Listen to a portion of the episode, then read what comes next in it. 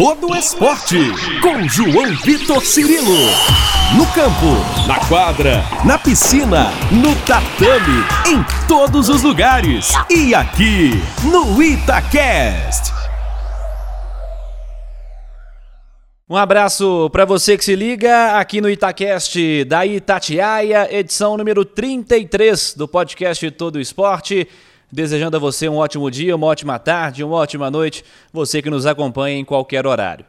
Podcast Todo Esporte voltando a falar de natação, porque a última semana foi importante para essa modalidade no Brasil. Nós tivemos aí seis dias de provas na seletiva olímpica brasileira de natação, que foi realizada no Parque Aquático Maria Lenk, no Rio de Janeiro, e o Minas Tênis Clube, a equipe Tecnisa Minas, garantiu cinco nadadores com índices olímpicos para os Jogos de Tóquio. Um deles fora do país, com o Bruno Fratos, que fez o seu índice para os 50 metros livre em uma competição na Califórnia, nos Estados Unidos, onde ele treina tradicionalmente. Bruno vai forte mais uma vez para Tóquio, para sua terceira Olimpíada. Na seletiva, de fato, quatro vagas aí para o Minas. O Guilherme Costa, que é um grande nome da atual geração, conseguiu índices para os 400 metros livre, para os 800 metros livre e também para os 1.500 metros. Uma grande semana do Guilherme Costa. O Fernando Scheffer, que é um outro nome importante dessa geração, já conversou conosco aqui no podcast, conseguiu vaga para os 200 metros livre e para o revezamento 4 por 200 livre. O Vinícius Lanza, que é mais um nome especial, que também conversou conosco aqui no podcast, vai para a disputa dos 200 metros medley. E entre as mulheres, mais um destaque saindo da equipe minas tenista. Ela foi a primeira mulher a conquistar a vaga o primeiro índice feminino da natação brasileira no quarto dia de provas com a minas tenista Beatriz Dizotti. Fez uma grande prova nos 1.500 metros livre, terminando em primeiro, um tempo abaixo do índice e também um novo recorde brasileiro nessa marca: 16 minutos, 22 segundos e 07 para Beatriz Dizotti nessa prova. E a gente vai bater um papo com ela nesse podcast Todo Esporte, edição número 33. Beatriz, primeiramente, obrigado pela gentileza em atender a Itatiaia. Prazer falar contigo. E não dá para começar não falando dessa conquista de vaga especial da última semana. Já caiu a ficha? Como é que você está se sentindo nesse momento com essa classificação e o recorde batido? Oi, João. Oi, ouvintes da Itatiaia. É, eu que agradeço pelo convite. Fiquei muito feliz. E eu tô muito feliz essa semana porque realmente a, a conquista que eu tive semana passada foi a realização de um sonho. É, a ficha tá caindo um dia de cada vez. Tem horas que eu realmente não acredito que eu tô vivendo isso. É, conseguir um índice já é muito especial. E agora conseguir um índice, bater um recorde brasileiro é, tornaram as coisas ainda mais especiais. Eu tô com o coração cheio de gratidão, mas ainda um pouco anestesiada. Relato legal, Beatriz. Só te parabenizar realmente, uma conquista especial, sem dúvida alguma. E foi uma temporada de desafios para você, inclusive fisicamente, né? Você teve uma limitação física, uma tendinite, bem perto da disputa dessa seletiva. Em algum momento você esteve insegura se conseguiria render ou não aí o seu máximo? É, foi realmente um período complicado, mas foi tudo muito rápido. Eu comecei a sentir dor, fui na fisioterapia, comecei a tratar, diminuí o volume, diminuí minha intensidade de treino. É, e a dor não passava e começou a me preocupar. É, eu acabei indo para São Paulo e fui no médico. E foi quando eu fiz os exames e eu realmente descobri que eu tava com tendinite. Ah, mas assim que eu voltei para Belo Horizonte, eu já comecei a tratar. É, mas eu não vou mentir que durante o tratamento eu eu duvidei um pouco do que do que pudesse acontecer. Eu tava realmente vivendo um dia de cada vez, mas graças a Deus a minha recuperação foi muito, muito rápida. Eu tive duas semanas, foram duas semanas que eu não pude dar abraçada mesmo, mas depois passando essas duas semanas, eu já estava conseguindo nadar com uma intensidade mais baixa e minha recuperação foi assim gradativamente. Mas para uma tendinite eu achei que foi bem rápido. É, o trabalho da Tati, minha fisioterapeuta e da minha psicóloga foram essenciais. É, elas me ajudaram muito a passar por esse processo. Beatriz, conte um pouco pra gente da sua história também na natação. Você ainda é jovem, certamente é um caminho muito especial pela frente, mas nos conte um pouco sobre o que foi feito até aqui desde os primeiros passos, quem foram seus influenciadores, como é que foi a iniciação também. Então, tudo começou quando eu tinha dois anos. Meus pais me colocaram na aula de natação por uma questão de saúde e sobrevivência, mas com seis anos eu fui convidada a entrar na equipe de treino da minha academia. E depois de algumas depois de muita conversa com os meus pais, eu acabei aceitando, mas com uma condição: eu ia treinar todos os dias, mas eu só ia para uma Olimpíada e depois eu ia parar.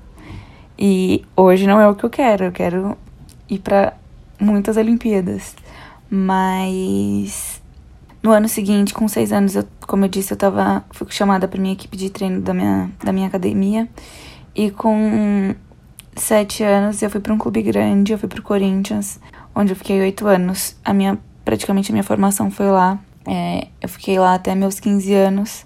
Mas quando eu tinha 10 anos, nesse meio tempo, meu pai foi transferido para Divinópolis e foi quando eu bati o pé e falei que eu não iria me mudar com ele porque não teria como eu treinar na qualidade que eu conseguiria treinar em São Paulo se eu fosse para para Divinópolis com eles. E eles aceitaram a minha decisão eles foram para Divinópolis, eu fiquei em São Paulo morando com os meus avós e treinando no Corinthians.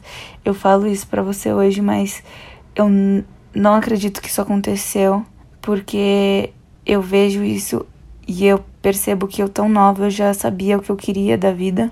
Mas felizmente o período que meu pai passou em Divinópolis foi curto. Logo a gente já voltou a morar junto. Mas foi no Corinthians, o clube que eu fiquei até meus 15 anos. Foi lá também que eu consegui ser campeã brasileira de categoria pela primeira vez. Foi lá onde eu peguei a minha primeira seleção brasileira de categoria, quando eu tinha 13 anos. É, foi o clube que me formou, que me deu base e eu tenho que agradecer muito a eles pela, pelo apoio durante os 7, 8 anos que eu fiquei lá. Mas no final de 2015 para 2016, eu achei que eu precisava de novos ares e foi aí que eu entrei em contato com o SESI e lá eu treinaria com a equipe de ponta, que são os mais que, que seria o adulto. Foi lá onde eu amadureci muito. Eu passei um ano lá, mas foi um ano de muito amadurecimento. Apesar de ter sido um ano, foi um ano de muito amadurecimento, mas foi um ano de muito difícil porque meu técnico foi mandado embora no meio da temporada e eu tive que mudar de técnico durante o ano e acabou que no final do ano eu fui convidada pelo Pinheiros para é, representá-los e foram dois anos lá. Mais uma vez, muito aprendizado, sou extremamente grata. Primeira vez que eu fui campeã brasileira absoluto foi lá, nadando 200 borboleta. É, no meu primeiro ano de clube. E no meu segundo ano de clube foi um ano que eu foquei mais, comecei a focar mais nas provas de fundo. Foi aí que minha eu sempre tive uma, característica mais resistente, mas no meu primeiro ano eu tava focando mais nas provas de estilo, de borboleta e medley. E foi aí eu acho que eu realmente comecei a focar nas provas de fundo. No final do ano, desse meu segundo ano, final de 2018, eu estava decidida a ir para os Estados Unidos. E foi nesse período também que eu fui convidada pelo Minas para fazer parte do time, é, mesmo estando fora. Quando eu falo que eu decidi para os Estados Unidos foi fazer faculdade lá. Eu fui para fazer faculdade para passar para passar quatro anos, mas quando deram cinco meses eu cheguei à conclusão que estar lá não fazia parte do meu propósito e que estando lá eu não conseguiria realizar meu sonho. Então eu decidi conversar com o Sérgio, o meu técnico, o head coach do Minas Tênis Clube e ele realmente me aceitou de braços abertos, todo o staff, toda, é, toda a comissão técnica, todos os meus colegas de equipe é, me receberam de braços abertos e hoje eu vejo que eu tomei a decisão certa. E assim que eu voltei também não foi um período muito fácil, eu voltei acima do peso, voltei fora de forma. Tive, nesse meio período eu passei por um overtraining, foi tudo muito complicado no começo, mas sempre tendo muito apoio do clube, muito apoio dos meus colegas, como eu disse. Mas graças a Deus deu tudo certo. Eu falo hoje que, como eu já falei, e eu, eu bato muito na tecla. É, a realização de um sonho é feita de altos e baixos, não é só é, mil maravilhas. Mas olhando para trás eu vejo que tudo valeu a pena. Meus influenciadores, como você perguntou, sempre foram na maioria das vezes mulheres, mas e eu acho super importante isso ter acontecido, porque é, acontece, acontece a tal da representatividade, a gente se enxerga é, dentro do esporte.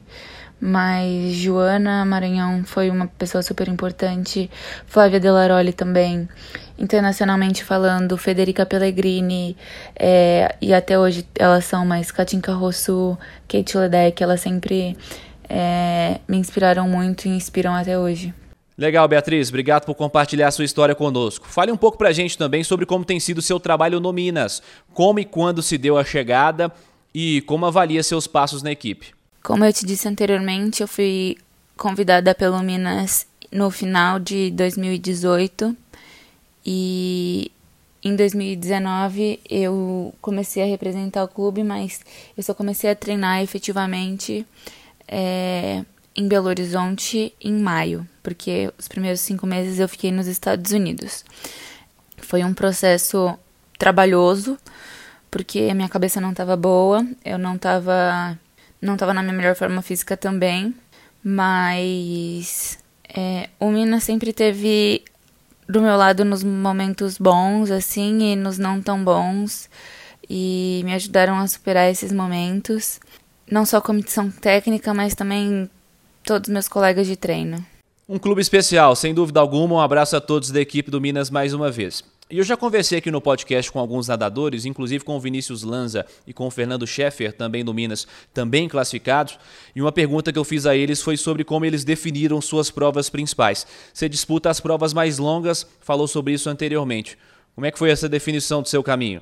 Então, eu sempre me dei muito bem nas provas de distância é, sempre foi uma característica minha. Quando, mais, quando eu era mais nova, é, acontece de não ter essas provas na, na grade horária, assim, no, no, programa de provas, mas conforme eu fui ficando mais velha, essas provas mais longas começaram a aparecer. Foi quando eu comecei a me destacar também. Então, eu acho que foi da vida, assim. Não teve um momento que eu falei, não, vou focar nas provas mais longas. É, tirando essa última temporada que eu realmente só treinei para para os 1500 e para os 800, que eu realmente foquei nessa vaga olímpica. Mas eu tô acostumada a dividir minha atenção entre as provas de fundo, medley e borboleta, que eu também gosto muito de nadar. Beatriz, te pedi anteriormente para contar um pouco da sua carreira, mas vamos voltar um pouco, falar sobre esse momento atual.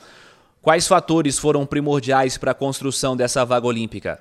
Então, como eu disse anteriormente, eu voltei dos Estados Unidos com a cabeça.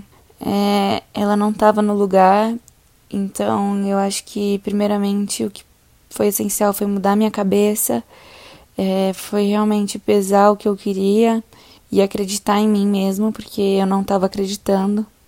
Um outro fator foi que eu, eu entrei em forma é, eu voltei dos Estados Unidos é, 100% fora do meu peso ideal. E ter, mais uma vez, ter trabalhar com pessoas tão, tão especiais assim, que estão do meu lado, confiando e acreditando no meu potencial todos os dias, realmente faz a diferença.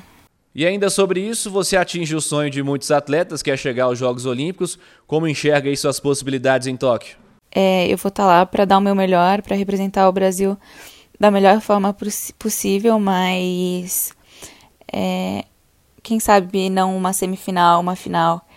É, é sempre muito muito importante para a natação feminina e para a natação brasileira é ter nadadores e atletas dentro de finais, semifinais, é, até mesmo dentro do pódio. Legal, Beatriz. Tomara que seja um bom desempenho, que venham marcas, mais marcas importantes. Para a gente fechar, falando de futuro, a médio e a longo prazo, quais suas principais metas na carreira, quais seus planos já vislumbrados por aí. Mais uma vez, obrigado pela entrevista, um abraço, sucesso na carreira. É, é óbvio que a gente tem que ter objetivos a médio, a curto, médio e longo prazo, mas eu acho que, como eu disse anteriormente, eu tô eu treino para dar meu melhor. É, é óbvio que eu sonho para o campeonato mundial é, e dar grandes e eu sonho em dar grandes resultados no cenário internacional, mas é, eu acho que acima de tudo é fazer boas marcas e, e, e eu sonho também em deixar meu nome na, na história, deixar meu legado e e é isso, é servir de, de inspiração para as próximas gerações mesmo.